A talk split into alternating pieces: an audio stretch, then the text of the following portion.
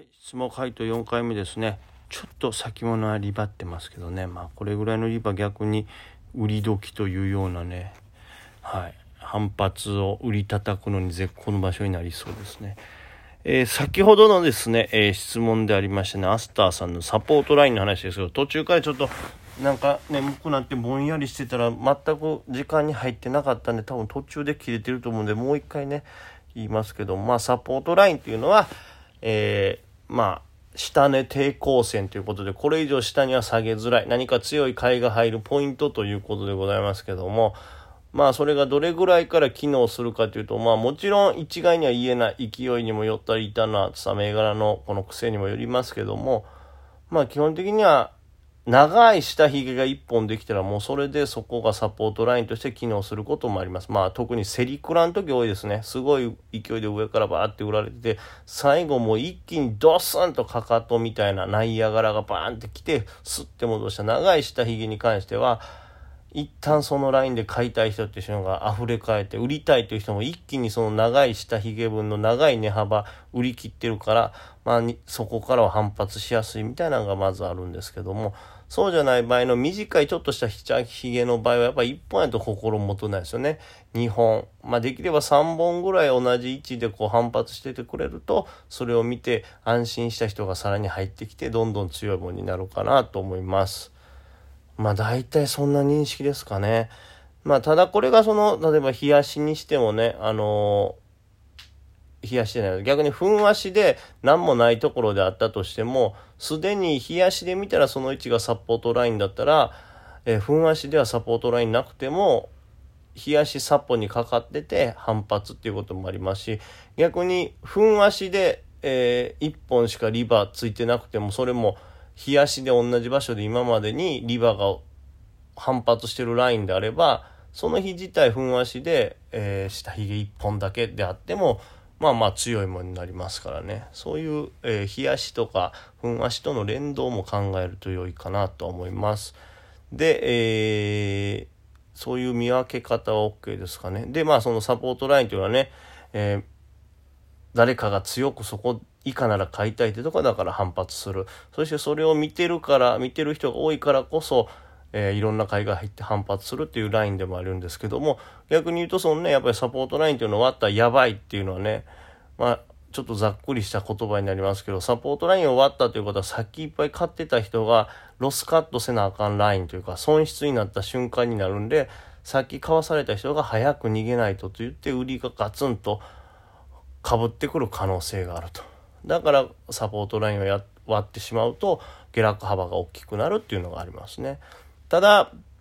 そのサポートラインを一回割らして、それからそこがうまく変えた人から言うと、サポートラインという絶対ラインの下、さらに安全圏で変えてるわけですから、めちゃくちゃこういった危険度、リスクは少ないと。そこを狙った回とかってありますから、サポートラインを割ったから必ずやばいってわけじゃないんですけど、サポートライン割ったら下落幅が大きくなる可能性が高い。ですけども、それをその後スッと戻すようであれば逆に強いサインとなったりもするんで、まあこれはちょっと過去の僕のラジオでも言ってますけど、やっぱある程度板を読んでですね、サポトライン、まあ見れるならですよ。もういわゆる見れない状態ならやっぱりサポートラインのちょっとしたね逆差し値しかないんですけど、ずっと張り付いて見てられるならば、サポートライン割った後でもスッと戻るような書いた板の強さがあったらガッと見ると。で、ガッとやって、ふっとやって、ガッとやって、ガッとって利益を取るっていうのがまあベストかなと思いますね。はい。では続いてですね。エビちゃんさん、はじめまして。参考になるラジオ、毎回楽しく聞かせてもらってます。ありがとうございます。定期、定期便ですね。ちょっともうあんまり何も考えて喋ってないんで、もうご勘弁を。え僕はサラリーマンなので、基本的にトイトレでスイング狙いです。トイトレですね。まあ、いいですね。で、えー、いいことはないか。トイレトレード。たまの休みの日や営業周りの時にサボって板に張り付くのですが、いろんな銘柄に触り、利益、利益、鬼被弾、利益、利益、鬼被弾を繰り返し、え気がつけば朝触ってた銘柄がストップ高だったり、早売りしてることが多いです。まあ、あるよね。こういう噛み合わん日はあんねんけどね。え銘柄選定は悪くないと思うのですが、選定した銘柄が動き出すと飛びついてしまいます。どうすれば握力を強め、高め、高め、高値、高値掴みを抑えられるでしょうかと。玉の休みに気合を入れてトレードしていると負けるダメージがでかくて泣きそうです。助けてください。助けてください。助けて死んでよ誰ですか？俺ですよ。さあ、えー、まあ、これはね、ありますよ。まあ、逆に言うと、トイトレじゃなくても僕でもありますからね。美液美液鬼被弾になって結局朝触ってて、あれは遅れてくるんかいみたいな。まあ、ただデイトレの時はそういうのが僕は多いんですよ。その、まあ、多かったらあかんねんけど、たまにあるというか、うわ、遅れてきてストダがしてるやんみたいなのあるんですけど、ただ、うん、スイング狙いの場合に関しては、うーん、まあ、逆に言えば、まあ、ちょっとスイング狙いって書いてるので、スイングの時の考え方でいきますね。まあ、スイングの狙いでの考え方っていうことになれば、うん、まあ、極端に言ったら、ちょっと上がったからという飛びつく必要はないというか、また、例えば翌日地合が悪かったら戻ってくることもありますし、その、めちゃくちゃいい銘柄ってその日のうちに例えばストップ高張り付いたりバーンってするんですよね。材料があったりすれば。そうではないってことは基本的には下値を何回もチェックしながらだんだんと上に上がっていくっていうのが普通の動きになると思うんで、まあそのイメージを持っていると高値掴みはしないのかなと思いますね。あとやっぱり僕自身はこの前もちょっとねお話であったようにこうなんて言うんですか？まあ、高値掴みももちろんですけど、フルロット入れてしまうみたいな人の話をね、ちょっとコメントで取り上げた時もありましたけど、とにかく、それをやってしまうっていうのは、それで負けてしまったダメージがまだ心に刻まれてないとか、他の方法でも十分勝てるよっていうのがこう脳みそのシワとして残ってないっていうのが多分大きいんで、例えば高値掴みしそうになった時に、まあ、ちゃんとスルーして、えー、その銘柄取れなかったとしても他の銘柄で取れましたよとか、バッて上がったもののまた戻ってきた時にちゃんと掴めましたよっていうのを何回も自分の中で計算、えっと、経験させて繰り返してると染みつくものですから、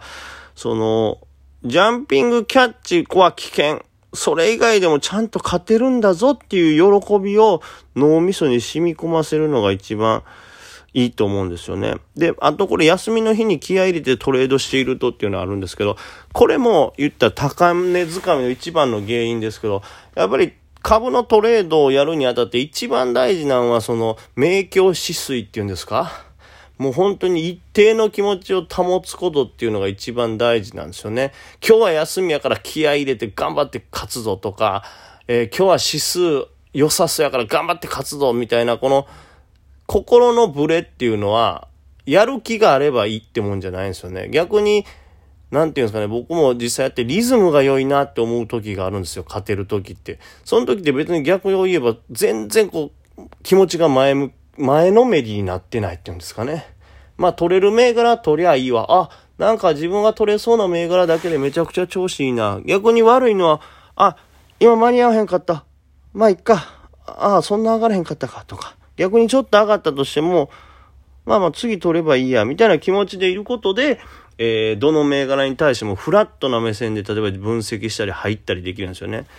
ほんとね、株をね、僕も1年ちょっとね、こうやってやってある程度の価値を積み重ねてきたらわかるんですけど、チャンスなんか無限にあるし、まあ今日その日であっても、最低でもデイやったら僕でも5銘柄、6銘柄ぐらいチャンスありますし、スイング入れたらもっとですし、で、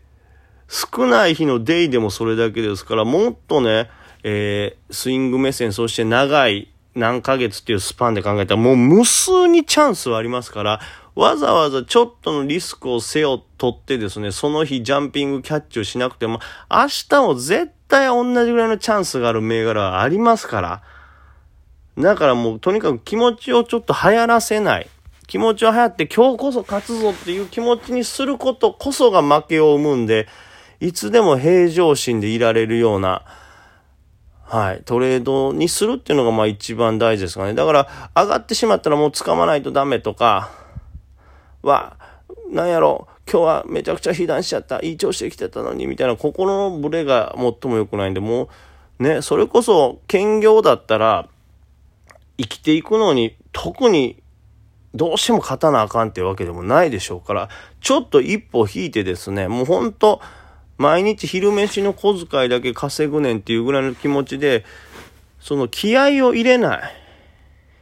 そういうトレードができるといいんじゃないかなと思いますね。もう、なんやろうね、も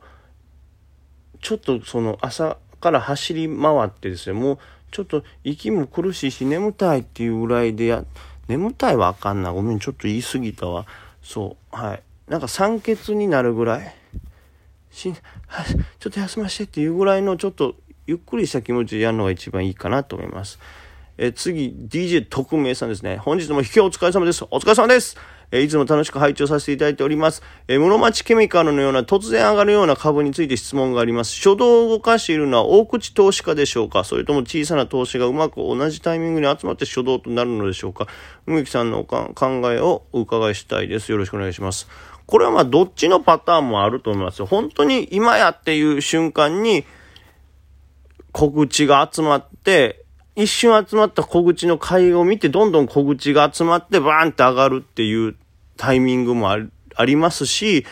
えー、今ここやっていう人が大口の人がバーンって勝ったことによってそれが目立って小口が集まってすごい動きになるっていうのは、どっちのパターンもあると思います。ちょっとその瞬間の買い板を見ないとわからんというか、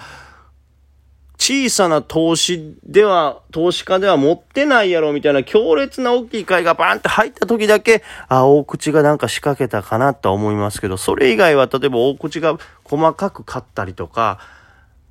っていう場合はもう小口の人かどうか見分けがつかないんで、まあ、必ずしも大口だけではないと思いますけども、